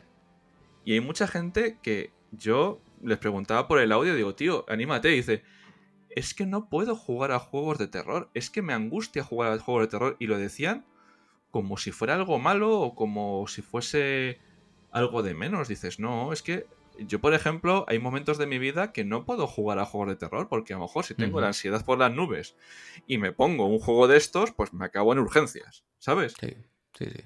No es para todo el mundo. Y con esto damos paso al siguiente audio de Roberto Slider. Lo he dicho bien esta vez, ¿eh? Bueno, teniendo en cuenta que no lo estoy leyendo, puedes haber dicho lo que te dé la gana. Claro, porque este va en el siguiente bloque. Va, tira. En una noche oscura y tormentosa, mientras la luna brillaba con un fulgor siniestro, un valiente jugador se adentró en el oscuro abismo de su colección de videojuegos. Al principio, la inspiración parecía esquiva, pero a medida que sus pensamientos se sumergían en lo más profundo de sus recuerdos, surgió un terror inesperado. Una sombra de inquietud se apoderó de él al recordar el día en que deslizó el disco de Final Fantasy XII en su inmaculada PlayStation 2 Slim solo para descubrir una espeluznante raya que surcaba al borde del disco. El frío recorrió su espalda, imaginando que sombrías fuerzas podrían haber causado semejante afrenta a su tesoro. Pero la noche no había terminado con ese oscuro presagio. Mientras exploraba los recovecos de su armario, desenterró antiguos tesoros de su consola PlayStation 3, solo para encontrarse con el Devil May Cry 4 en su funesta caja metálica, sus partes corroídas por el paso inexorable del tiempo.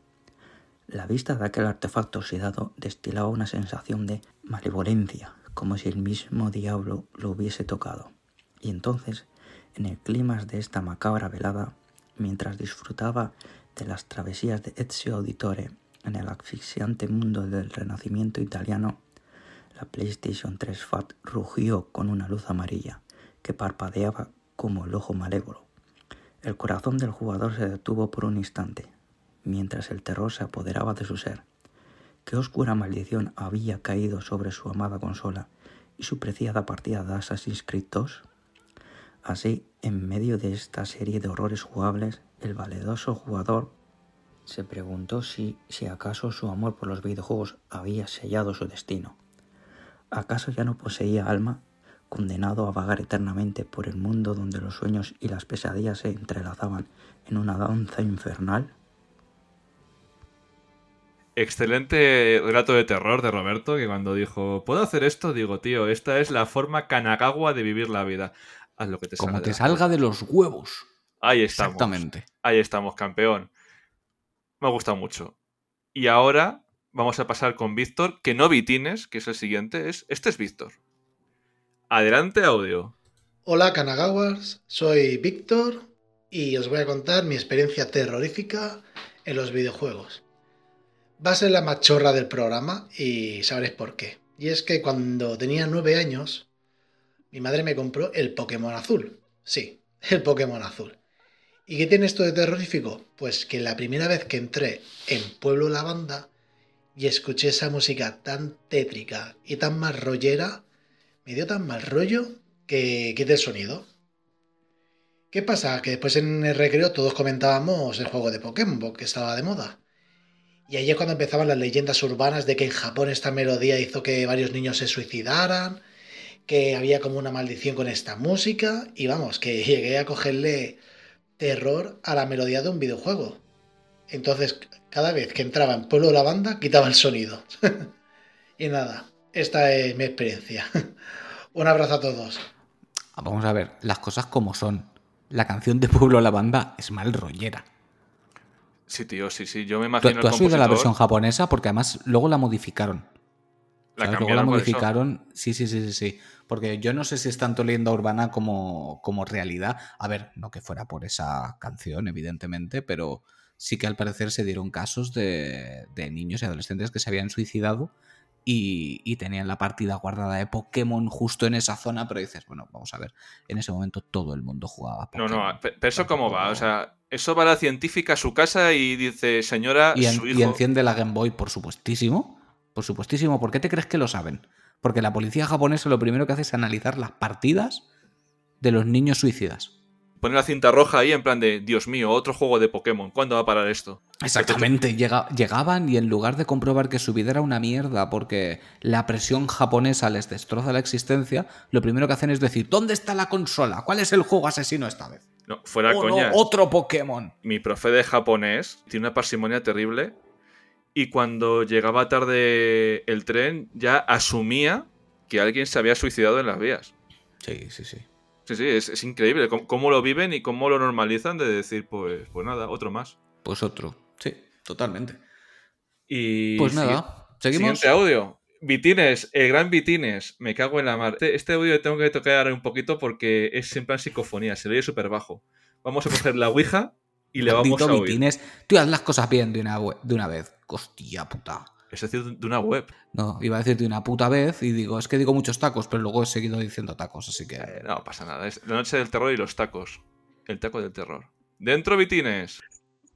Pues a ver, parejita, eh, hay muchos momentos, pues tengo ya 42 años, hay muchos momentos jodidos de decir, madre de Dios, la primera vez que oyes la sirena de Silent Hill, la primera vez que te cruzas con el alien en el Isolation, los perros del Resident. Pero voy a decir dos momentazos cojonudos del último año, del último año, del 2022. Eh, uno ha sido en, en Son of Horror, en, al principio del juego, entras en una mansión y pasas por un pasillo y ves a una persona en una puerta, arriba. Y te quedas blanco, das marcha atrás y ya no está. O sea, te da una angustia a partir de ahí ya todo el puto juego que no es ni, ni medio normal. Ni medio normal. Y eh, el otro momento es cojonudísimo en Madison, y ahí Carlos me da la razón, que hay un momento en el juego en el que ya empieza todo a cambiar de las habitaciones, empiezan a moverse, empiezan a haber ruidos por todos lados. Y hay un momento que yo creo que es de- a mediados del juego que empiezas a oír portazos por todos lados, las luces se apagan, se encienden. Hay un momento que se apagan las luces del tú tienes que ir a buscar el generador. Yo creo que ese momento dije, mira, apago el juego un momento, me voy a tomar una Coca-Cola y ya veremos si sigo. Esos han sido los dos momentos más chungos que, que he tenido últimamente. Vitín, te entiendo perfectamente, tío, pero perfectamente. O sea, Qué grande es, qué grande es. sé exactamente los momentos que ha dicho y, y sí, hostia. Eh, probadlo, probadlo, gente. Tenéis que jugarlo. Merece mucho la pena. Sí, sí, sí, sí, no, es, es, es juegazo, es una persona enorme, de verdad, de, de las mejores personas que he conocido, Vitines. Y ahora va eh, el último audio de la noche, que se dice pronto. Han sido unos cuantos, ¿eh? Con la tontería. Han Sí, sido unos sí, cuantos. Y esta vez nos hemos portado bien y no hemos hecho como la anterior de enrollarnos 20 minutos después de cada audio y hacer un programa de 50.000 horas. Sí, ¿no? Porque al final este es el programa de los oyentes y para los oyentes, entonces... Exactamente. Se quieren escuchar a ellos mismos, a nosotros no tienen muy escuchados. Sí, sí, sí, no, no. Ahora nosotros haremos un programa de 5 horas y ya está, no pasa nada. Y además es que encima somos muy tontos, ¿sabes? Y para hacer un programa de miedo estamos de todo menos en modo miedo. Claro, porque luego el, el verdadero miedo es el que pasa cuando terminas de escuchar el podcast. El verdadero miedo es cuando la gente se escucha a sí misma y dice, ¿de verdad tengo esa voz de mierda? A todos nos ha pasado.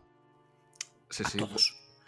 A mí el otro día me pasó en el trabajo una cosa rarísima, tío. Me llaman de otro departamento, tal y cual, que yo no conocía a la persona. Y de repente me dice, tu voz me suena. Y yo digo, no, pues, no, no, no, no, no, digo, no, no, no, yo tengo una voz muy común. Dice, ¿seguro? No? Digo, sí, sí, digo, digo, joder, o sea, digo, solamente falta que sea oyente. Me cago en la mar. Ya sería casualidad, ¿eh? Cosas más raras han pasado, ¿eh? O sea... Sí. Cosas sí. más raras han pasado. Sí, desde luego. Pues nada, vamos a por el último audio. Último audio de nuestros amigos y oyentes vecinos Spidermanes, eh, Triskelion Gamers. Tres en un solo audio. Así me gusta. Hola Kanagawa, ¿qué tal? Aquí están vuestros compañeros, eh, amigos, hermanos, Trigelion Gamers. eh, ¿Qué tal? Nos íbamos a unir a mandaros también un audio, por supuesto, así que Edu, Carlos, aquí estamos los tres. Em, si queréis empiezo yo, ya que, ya que he saludado. Pues el juego con más cariño que recuerdo es Resident Evil 3, Nemesis, eh, porque recuerdo jugarlo de pequeño con la Play 1 y la guía que dieron en Playmania. Y a pesar de que nos indicaban los sustos en la propia guía y los diferentes finales y demás, pues eh, yo me acojonaba igual. Y desde entonces yo creo que no me gusta el género de terror. Así que yo diría que Resident Evil 3, sin duda. Ojo, ojito. eh, aquí, aquí vuestro compañero Datana, eh, ya sabéis que yo soy valiente cobarde, valiente cobarde y, y soy de la opinión de Luis, que me dan, me dan miedo los juegos de miedo. Así que em, si os tengo que decir qué juego em, fue el que más miedo me dio, pues ahora tengo más bagaje, pero ponernos en la situación de esos 13, 14 años con esa PlayStation 1, eh, no os voy a decir solo uno, eh, Resident Evil 1 y Silent Hill eh, supusieron un cambio de paradigma en los juegos de, de miedo y sentaron las bases de lo que, es, de lo que son ahora las, las, las cosas actuales de miedo. Y, nos recuerdo con bastante pavor y de juntarnos varios amigos, sobre todo con Silent Hill, para jugar a ese juego que era, en que decíamos, venga, va, nos ponemos sin luz, tal, no sé qué, y lo acabamos poniendo la luz y, y, y vamos, y, juntándonos las manos.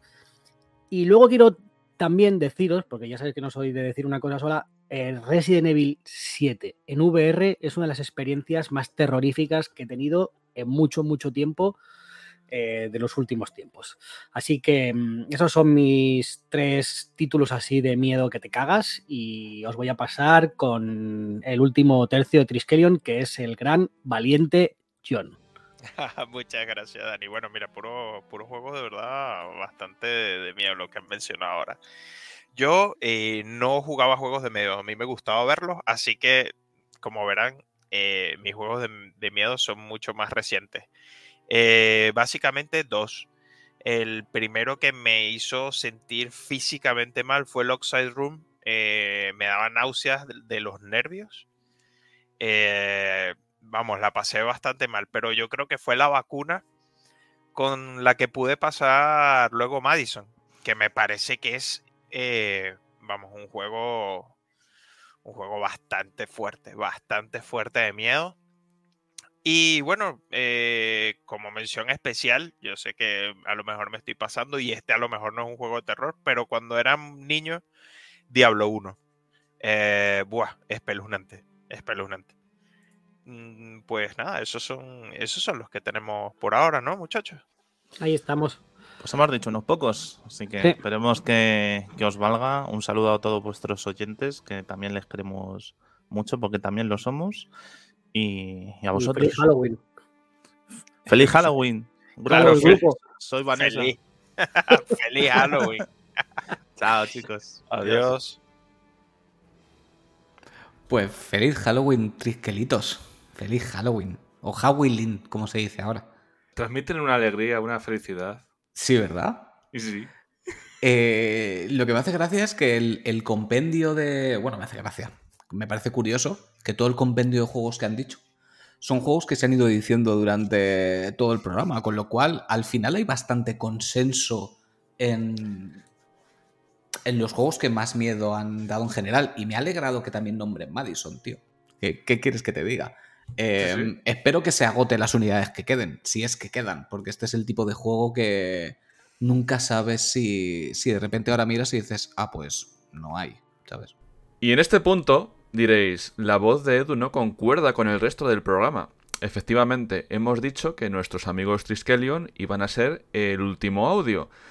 Pero no es del todo cierto, porque he estado editando el podcast este mismo domingo por la mañana y he visto que un amigo del programa, nuestro amigo David, se había quedado fuera.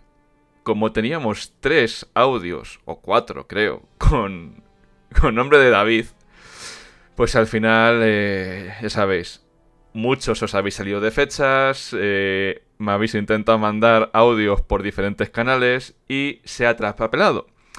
Pero en Kanagawa, en Kanagawa Podcast, no dejamos a nadie atrás. Y aquí está David, dentro audio. Estás dentro del programa, tío, aunque sea fuera de tiempo. Hola, muy buenas chicos, Carlos Edu y oyente de Kanagawa. Bueno, yo voy a contar una, una experiencia un tanto terrorífica que, que tuve de pequeño jugando al Enderman.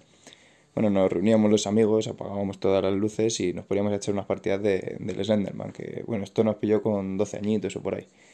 Y bueno, pues a un hermano de, de un amigo nuestro le pareció buena idea ponerse en la ventana con una máscara, no era de Lenderman, no sé si era de Anonymous o algo esto, una máscara blanca y se puso en la ventana, a través de la mosquitera no se veía nada, estábamos en una casa de, pueblo y, se quedó quieto mientras estábamos jugando, yo creo que aguantó como 20 minutos así hasta que nos dimos cuenta. Pero bueno, cuando nos dimos cuenta, pues claro, pues por lo menos 6 o 7 chavales de, de 12 años gritando por toda la casa, salimos corriendo, nos fuimos por, por corriendo por todo el pueblo, carretera abajo, vamos, un, un despendole, pero bueno, al final luego lo recuerdas con, con mucha gracia que, que no es una experiencia terrorífica con un juego, yo, yo en los juegos me lo paso muy bien, pero miedo lo llevo más por dentro, no solo asustarme demasiado, pero esa vez sí que, joder, entre que estábamos tan metidos en el juego y todo y, y el susto que nos metió, pues al final se te sube todo y acabas corriendo como un loco. Bueno, un saludo chicos. Buah, tío, pues ya hemos llegado al final del camino. Ha sido un programa por y para los oyentes, porque queréis interactuar con nosotros y esta es una forma muy buena de, que al final estemos todos conectados, de, oíros aquí también, ya aparte del canal de Telegram. Exactamente, oíros, oírnos. Eh, además, no siempre eh, estamos todos activos en la medida de lo que nos gustaría, ya sabéis, trabajos, familias, historias, es complicado, pero estas uniones que, que conseguimos hacer con los audios yo creo que nos acercan a todos un poquito. Y, y, espero que los que no lo hayan hecho esta vez por vergüenza o por pensar que no podían aportar nada, ya veis que todo vale. Todo sí. vale. O sea, si estos dos servidores, en lugar de hablar simplemente por teléfono, no hubieran dicho, ¿y si no grabamos? Ahora no estaríamos aquí con esta comunidad tan maravillosa y tan brutal que estamos montando. Así que, si lo hemos podido hacer nosotros, vosotros podéis mandar un audio para contarnos cositas. Porque además ya tenemos maquinados más. De hecho, ya teníamos que haber hecho otro con la audiencia. Sí. Lo que pasa es que como hemos ido tan pillados de tiempo, el primero ha sido el de Halloween, pero tenemos varios pensados. Muy, sí, sí, muy, muy chulos, además. La de cosas que tenemos pensadas y tardarán en ejecutarse, pero vendrán. Exactamente, exactamente. Tenemos más cosas de las que os podáis imaginar y más grandes de lo que os podáis imaginar. La cosa es, o se hacen bien o no se hacen. Y las cosas bien hechas tardan. Exactamente.